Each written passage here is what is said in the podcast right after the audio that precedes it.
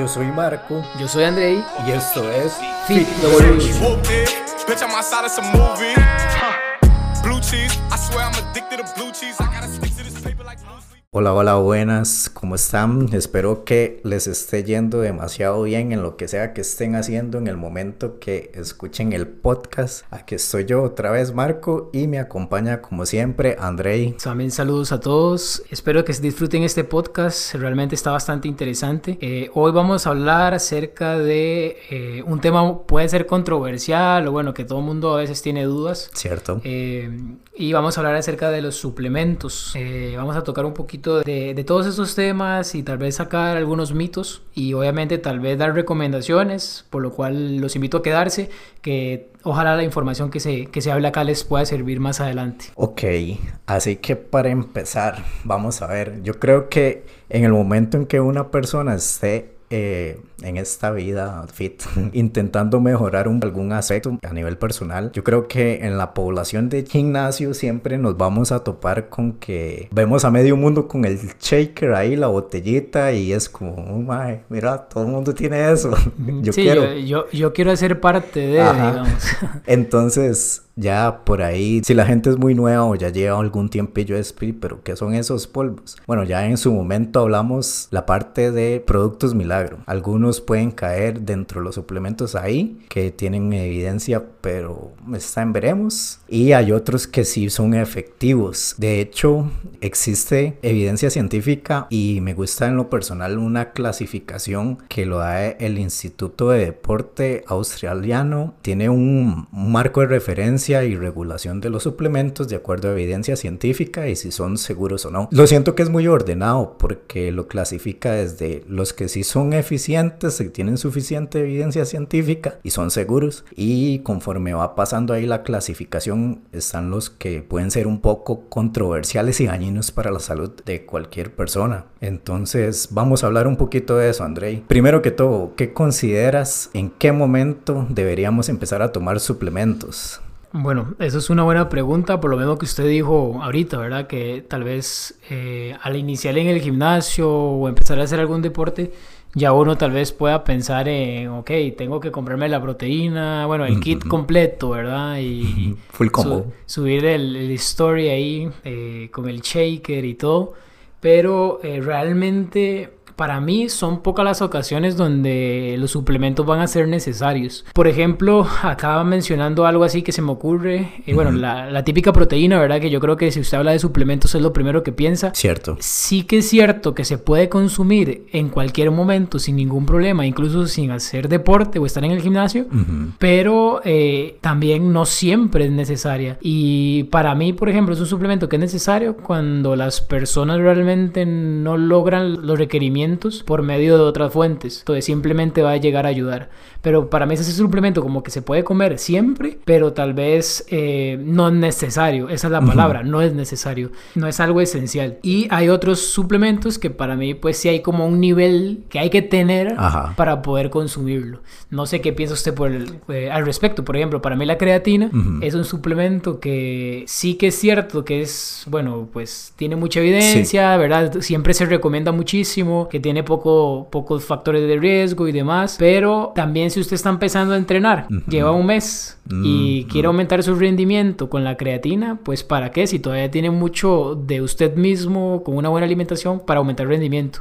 Okay. Ese es mi punto de vista, por ejemplo, para un suplemento como creatina, pero de que te se puede consumir, se puede consumir también, pero no siempre es necesario, vamos a lo mismo. Tocaste un punto bastante importante ahí que yo considero que es vital, porque por ejemplo, la cuestión de suplementos yo lo veo desde ese punto de vista. Ok, los suplementos funcionan, sí, pero con la condición de que eh, debemos estar haciendo bien otras cosas. En, por ejemplo, si yo estoy pensando que consumir suplementos me va a llenar la necesidad, que estoy comp compensándolo de alguna forma con llevar una mala alimentación y que eso me va a generar ahí ciertas ganancias o una ayuda extra, mmm, no. Uh -huh. O sea, eso no es así. Obviamente debe deberíamos venir trabajando con cierta constancia ya durante un tiempo un poco más prolongado. Siempre voy a enfatizar la parte de, establecer objetivos, porque a partir de ahí tenemos un punto de referencia para ver, ok, qué suplemento necesito o puedo llegar a necesitar o por qué lo voy a ingerir y en qué me va a ayudar.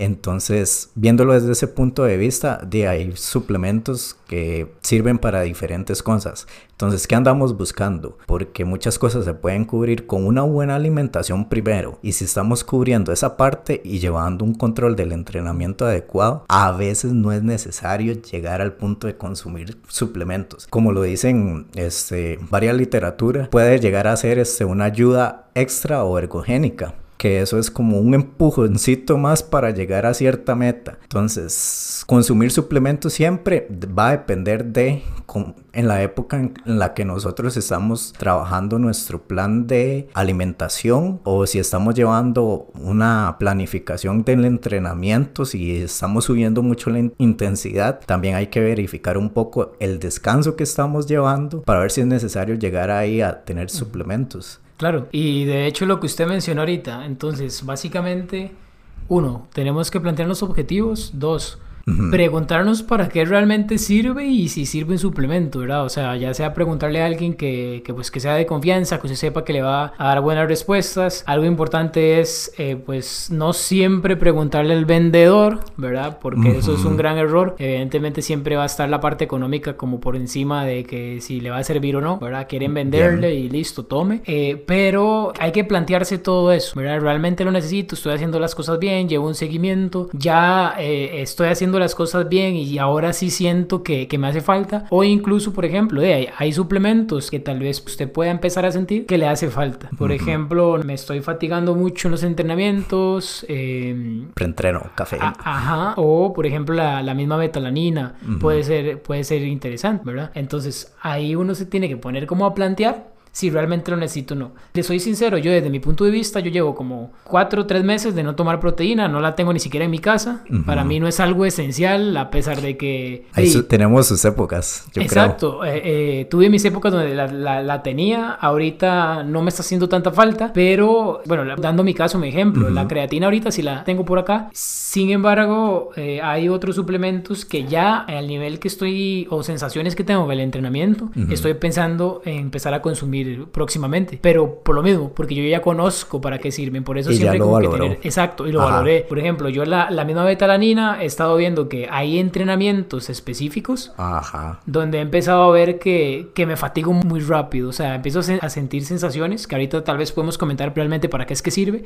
Pero entonces yo ya lo estoy considerando. Entonces, a eso es lo que vamos. Obviamente, no todo el mundo sabe para qué sirven los suplementos. Correcto. Pero ahí es donde uno tiene que pedir ayuda. Exacto, para eso estamos. Para eso estamos para preguntar si realmente lo necesito o no lo necesito. A eso es lo que vamos. Ok, perfecto. Ahora sí, vamos a entrar en materia. Según la clasificación de la ICE, del Instituto Deportivo Australiano, tiene siglas en inglés, por eso se llama ICE. Los suplementos que son eficaces, vamos a empezar con, con los más tuanis. Ahí yo creo que donde la gente si quiere consumir suplementos o está ahí en duda, eh, deberían empezar como a a verificar si aplican para consumir algún suplemento de la clasificación A, que son los que tienen más evidencia científica y son seguros. El problema es que compran los de la B. Generalmente. Y ahí, de hecho, en la B están como en la condicionados a que puede que sí funcionen y en algún momento van a, pueden llegar a pasar a la clasificación A porque hay suficiente estudios y evidencia científica de que si son eficaces y contundentes a la hora de que sea para lo, el objetivo de lo que se creó, digamos, el suplemento en sí o algo de que esos suplementos a veces están ahí en el limbo, pero en algún momento pueden llegar a, hacer unos suplementos que de verdad se compruebe que son eficaces. ¿Qué suplementos tenemos en la clasificación A que son súper comunes en, en, la población de gym? Por ejemplo, Prote. ¿Qué podemos comentar acerca de la Prote, Andrei? Bueno, es un poco de lo mismo que, que, dije ahora. Por ejemplo, la proteína se puede consumir en cualquier momento. A mi criterio, ¿verdad? Incluso una persona que, que, no haga ejercicio, porque me han llegado a preguntar, eh, incluso como si puedo tomar proteína o no. Bueno, pues sí. Básicamente es un derivado, bueno, la mayoría, ¿verdad? La más común es derivado de la leche, que es la whey. Eh, La hay, de, hay de otras fuentes, ¿verdad? Pero la mayoría. Entonces no hay ningún problema. Básicamente son proteínas lácteas que vamos a obtener en forma de un polvo que nos va a aportar mucha cantidad en algo sencillo y práctico, digámoslo de esa forma. Que para mí eh, funciona, pues sí, claramente. Es proteína, es proteína con buena absorción, proteína de calidad, en su mayoría, ¿verdad? Hay, que analizar también el, el- el suplemento, pero para mí es un producto que tanto en el gimnasio como no se puede consumir. En las proteínas que acabas de mencionar también, la isolada o isolate, que usted las puede encontrar así en la etiqueta porque generalmente están hechas en Estados o en otros países y las importan aquí, al menos a, a Costa Rica, porque hay gente que nos escucha que es de otros lados, ¿verdad? Generalmente está la Whey, está la Isolent, mae, deberían de patrocinar. Estamos diciendo marcas aquí, pero es que digámosle que hasta cierto punto, eh, si a mí me ponen a escoger entre esas dos, me voy por la ISO 100 y la ISO Blend tal vez, porque existe otra clasificación de suplementos que tal vez, este es un tip, a la hora de tener alguna duda de consumir una marca o no, hay un sitio web que se llama Labdoor, no sé si lo, lo has consultado alguna vez, me gusta tomarlo como referencia porque esta gente lo que hace es analizarlo en laboratorio y le da como un rating para ver qué tanto de lo que dice la etiqueta es cierto. Entonces ahí usted lo puede ver por colores. El que está en verde mm, está diciendo algo verídico y le ponen una clasificación ahí, un rating. Si está en rojo, le dicen eh, eso está en rojo porque está baneado en cualquier en X lugares o por esto eh, contiene tal elemento ahí que en la fórmula puede ser perjudicial. Entonces usted se da ahí cuenta de cosas interesantes alrededor de los suplementos. Sí, y de hecho la, la ISO 100 tiene una buena clasificación, si no me equivoco. Tiene una buena revisión, podríamos decir que es fiable. Entonces, les voy a dejar por ahí el link en la descripción del podcast en Spotify. Igual, no sé en qué plataforma lo estén escuchando, pero les voy a dejar por ahí el link del Laptop para que ustedes eh, le echen una ojeada. Eh, ¿Qué más? Sí, Están ahí, las- y ahí se van a dar cuenta que una de las proteínas que mucho compran acá, especialmente, Eh, sí, no es como tan buena. no tiene una buena calidad. Exacto. Otra que son de lentas absorción, preferiblemente eh, usarlas cuando uno va a descansar. Hay evidencia científica que arroja esos datos que como que el cuerpo tal vez lo absorbe de una manera más eficiente cuando está en descanso. Las proteínas a base de huevo también son súper válidas, tienen suficiente evidencia de que son eficaces y seguras. Entonces yo creo que aquí en nuestro país cuesta encontrarlo, pero lo pueden mandar a traer. Y también están las proteínas que son veganas. ¿Qué diferencia puede haber entre esas proteínas que son veganas y otras que son de origen animal? Eso es interesante porque de hecho hace poco leí de los referentes que sigo. Vamos a ver, la whey o las proteínas que vienen a base eh, lácteas, por eso son las que hay como más en el mercado porque son las que uno tiene más estudio y eh, realmente tienen buena absorción, la mayoría de, de- de su contenido se aprovecha. Sin embargo, las diferencias entre, digamos, una plant-based y, bueno, una vegana o de base de plantas, lo que sea, básicamente lo que hay que ver ahí mucho más, eh, digamos, hay que ponerse a, a ver más que en las otras, es todo lo del aminograma igualmente. Ah, lo que pasa con, con las, vamos a ver, con los, normalmente son a base de legumbres casi siempre, si usted, se, si usted ve, Sí. eh, no son proteínas de mala calidad, ¿verdad? La- lo que son proteínas, eh, digamos, vegetales. Sin embargo, el problema es que las legumbres o a lo que está base esto, eh, normalmente traen deficiencia de aminoácidos. Y el problema es que para una síntesis proteica uno necesita tener todo el rango de aminoácidos adecuado. Y Sí. especialmente también la cantidad de leucina y demás que tienen estas fuentes de proteína a veces son bajas. No son los óptimos. Exacto. y para si que que- lleguen a y- generar un efecto que eh, en realidad eh, sea eh, eficaz. Exacto. Entonces, ahí hay que ponerse a analizar. Ahora, Ajá. también es que en estas proteínas a veces pues, lo pueden adicionar, ¿verdad? Si hay un aminoácido deficiente o limitante, simplemente lo adicionan. Entonces, a veces puede no ser complicado. Ahora, ¿para que usted va a comprar una proteína vegetal o vegetariana si usted no sigue este régimen alimenticio, por ejemplo? Sí, eso es una opción para las personas que tal vez son veganas, vegetarianas, que me parece que este, que el mercado los toma en cuenta y muy bien. y- De hecho, las personas vegetarianas casi siempre, sí o sí, como recomendación, es bueno eh, suplementarse. Sí. Porque la cantidad de comida que tiene que comer a veces hay que prescribir incluso mayor a su, a su requerimiento para poder abarcar la cantidad de proteínas o de aminoácidos adecuados. Entonces es interesante porque si es vegetariano, alguien nos está escuchando, casi siempre la parte de suplementación no es que sí siempre es necesaria, pero es como más necesaria que una Podrían persona que consume carne. Ajá. Correcto. Y yo creo que la parte de las proteínas vegetarianas, si fuera el caso, una persona que es intolerante a la, a la lactosa mm, puede considerar, mm, si no tiene algún tipo de alergia, consumir un, alguna proteína vegetariana o de este tipo de origen, ¿verdad? Sí, igual, igual ahí con respecto a eso, Marco, eh, por ejemplo, lo que son los concentrados, whey's, digamos, de proteína, normalmente sí traen lactosa, pero los aislados, por ejemplo, la iso-100, la isolen, la mayoría de, de estas tienen muy, muy poco o muy poca lactosa. y ahí Excelente incluso un punto importante, hay personas que tienen intolerancia, pero toleran 6, 12 gramos de lactosa. Entonces a veces la cantidad que vienen estas proteínas no es tanta.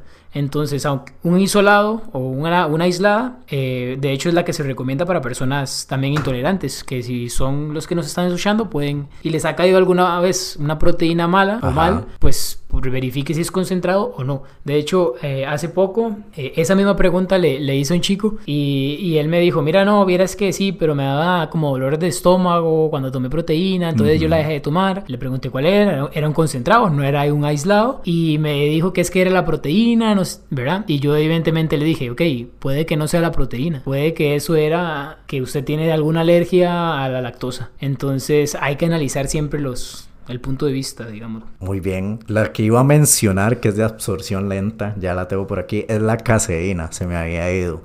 La caseína, ¿verdad? La podemos consumir en la noche para una mejor absorción. Preferiblemente antes de dormir, el cuerpo la puede asimilar un poco mejor en ese momento en el que está eh, descansando y reparándose. En los suplementos de la clasificación A tenemos las bebidas eh, deportivas. Por ejemplo, algo súper común es los famosos Gatorades que vamos a ver. Está la opción que recuerdo que una vez estaba en un equipo que nos estábamos preparando para una competencia y nos patrocinaron con Gatorade, pero el que era cero. O sea, no es como el más recomendable a la hora de hidratar, que para eso es a veces lo que, es- lo que se está buscando. Tiene electrolitos, sí, pero no es como para... No tiene la cantidad de carbohidratos que uno necesitaría para agarrar esa energía en el momento en el que usted está haciendo la actividad física. Creo que hasta cierto punto uno tiene que tener cierto cuidado a la hora de consumir las bebidas porque también podemos estar contando calorías que estamos excediendo, por así decirlo, que no son necesarias y tal vez lo estamos tomando de una manera eh, innecesariamente. ¿Qué consideras al respecto con las bebidas? Ok, eh, ah, bueno, aquí yo creo que también entran lo que son los geles, que también está en la categoría A, ¿Cierto? o bueno, las mismas barritas deportivas, ¿verdad? Que son como al final un complemento de minerales, carbos, azúcar, tienen como la misma función. Carbohidrato simple como para una energía más rápida, por así decirlo. Exacto. Y lo que usted mencionó del Gatorade Zero es, es, es interesante porque, por, bueno, por ejemplo, la segunda cosa que mencionó, por ejemplo, a veces una persona se mete al gimnasio y pasa a la pulpería y se compra un Gatorade, ¿verdad? Y está aportando azúcar, tal vez innecesaria, tal vez va a ir a hacer una actividad pequeña, eh, son sus primeras sesiones, tal vez no se cuida con la comida, entonces se está Ujú. añadiendo ese Gatorade pero el problema es que la población tiene el criterio de que es una bebida deportiva, entonces estoy en el gym, un Sí. Gatorade, ¿verdad? O- o- Marketing, cualquiera de estos tipos de bebidas. Por eso, por ejemplo, a esas personas, si lo que quieren es consumirla, yo les recomendaría una cero, ¿verdad? Que al final de cuentas le va a ayudar a hidratar. Pero la parte de, de estas bebidas o los geles o todo este tipo de suplementos que se utilizan como a nivel de alto rendimiento, tienen una, hay que, hay que ver el criterio, hay que ver el deporte, hay que El ver si contexto. es necesario. Por Ujú. ejemplo, eh, uno necesita aportar glucosa eh, solo cuando son, por ejemplo, entrenamientos de más de 60 minutos, 60, 90 minutos de resistencia continuos. Por ejemplo, una persona que, Sí, que usted ya que va a salir a correr. eh, se va a desmayar. Ajá, que va, que va a salir a correr, que va a hacer una ruta de bici. Ahí usted dice, ok, un Gatorade con, con carbohidratos favorable. lo necesita. Pero si usted va a hacer un deporte que va a durar 40 minutos a nivel de actividad, agüita es suficiente para Exacto, hidratar. o la versión cero ahí sí va a ser conveniente, porque lo único que queremos es rehidratar. No queremos dar energía, porque si dura menos de eso, lo que dice la evidencia es que, bueno, pues para eso usted le tuvieron que haber prescrito una Sí. comida su- con suficiente carbohidratos para prepararlo y que tenga un buen rendimiento. No va a ser tan necesario, ¿verdad? E incluso hablando del gimnasio, Ujú. como les digo, 60-90 minutos, pero en el gimnasio no estamos los 60-90 minutos de forma continua. Entonces, No, a veces tal vez... de descanso Exacto, a veces tal vez ni es necesario. ¿verdad? Y usted ve a esa persona en medio de entrenamiento comiéndose una manzana, igual un- una barrita, lo que sea, y tal vez no es ni, no, no es ni necesaria. Entonces hay que tomarlo en cuenta, porque incluso si son entrenamientos muy, muy intensos, eh, bueno, lo que dice la teoría es que pues sí que se pueden utilizar, pero tal vez no tantos gramos de carbohidratos que lo de la recomendación normal, sino tal vez un poco menos.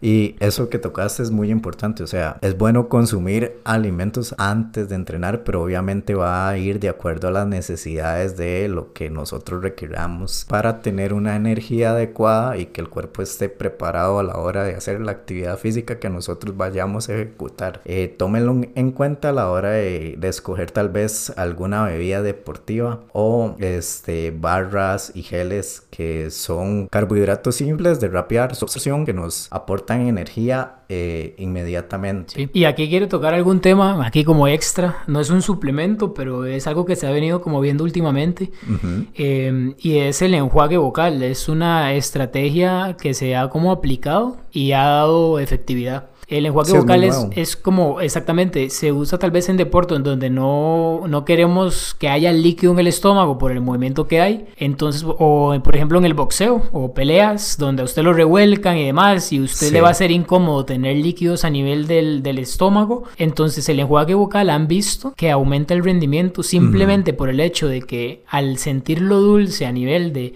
sensores, digamos, bucales y demás, activa el sistema nervioso mandando señales haciendo que el rendimiento se vea aumentado. Y eso está Ujú. estudiado, o sea, es Sí. eficiente, eh, se utiliza. eh, y es algo, un punto ahí para que vean que a veces ni siquiera es necesario ingerirlo, ¿verdad? Con un simple enjuague el cuerpo reacciona, es interesante. Sí. Eh, y las bebidas, pues igual, ¿verdad? A veces por eso los geles, a veces por eso las bebidas, a veces por eso las barritas, porque va a depender de cada situación. Ok, otro suplemento que es súper común en la parte de gimnasio es la creatina. La creatina es uno de los suplementos que tiene más evidencia científica, pero hay que saber dosificarlo. Eh, recientemente la evidencia nos da que debemos individualizar un poco la dosificación para sacarle una mejor rendimiento o provecho a la función que nos da el suplemento.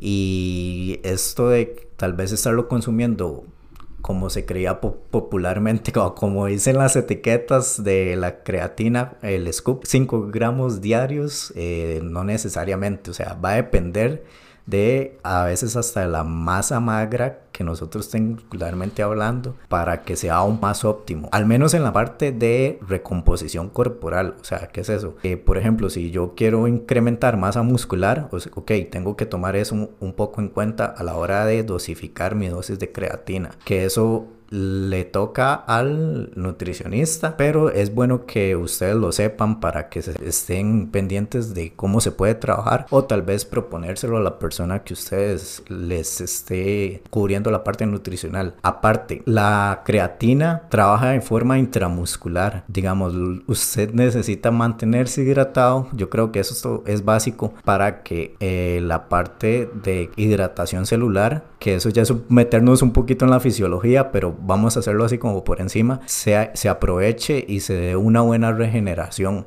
Lo que hace la creatina es más que todo ir acumulando energía en los músculos y también este que se vayan reparando en el proceso que nosotros hacemos durante el entrenamiento. Nos han dicho como no, es que hay que tomarlo antes, hay que tomarlo después, hay que tomarlo intra. Hasta cierto punto las maneras son válidas. Lo importante es tomarlo de una manera crónica y eso qué quiere decir? Tener constancia en la dosificación y consumir el suplemento de forma frecuente.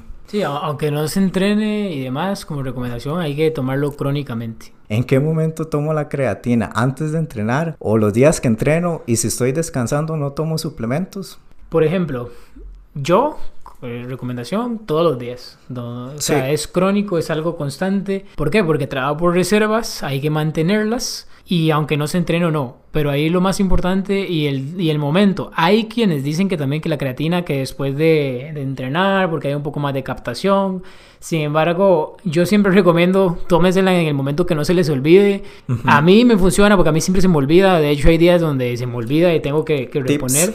Ajá. Entonces, eh, ok, siempre en las mañanas con el desayuno, nunca se me va a olvidar. Tomo la creatina, mantengo la, la, constancia y pues recibo los, los beneficios. Usen alarmas, usen alarmas. Yo siempre cuando he utilizado suplementos, como estoy haciendo un plan un poco más estricto, pongo alarmas para recordarme que tengo que hacer tal cosa. Entonces, siempre ando por ahí, es el suplemento a mano y lo consumo cuando sea necesario. Estén hidratados, manténganse hidratados con la creatina porque si no se hidratan bien, a veces da como dolor de estómago, muchas veces hay gente que manifiesta eso y... Y dolor de cabeza también eh, causa un poquillo cuando no hay hidratación. Por lo mismo, porque... Se deshidrata. Se deshidrata. no es porque la creatina... No es la creatina, es que está deshidratado. Entonces siempre tomen agüita, nunca está de más. Vamos a continuar con algunos suplementos que están en la clasificación B, pero yo creo que los vamos a dejar hasta aquí este episodio y vamos a continuar este en un segundo episodio entonces, ahí nos escuchamos y muchas gracias por pasarse por el podcast. No se les olvide compartir, etiquetarnos y seguirnos en Instagram como arroba emtor.fit, arroba andrei2fines. Pura, vida.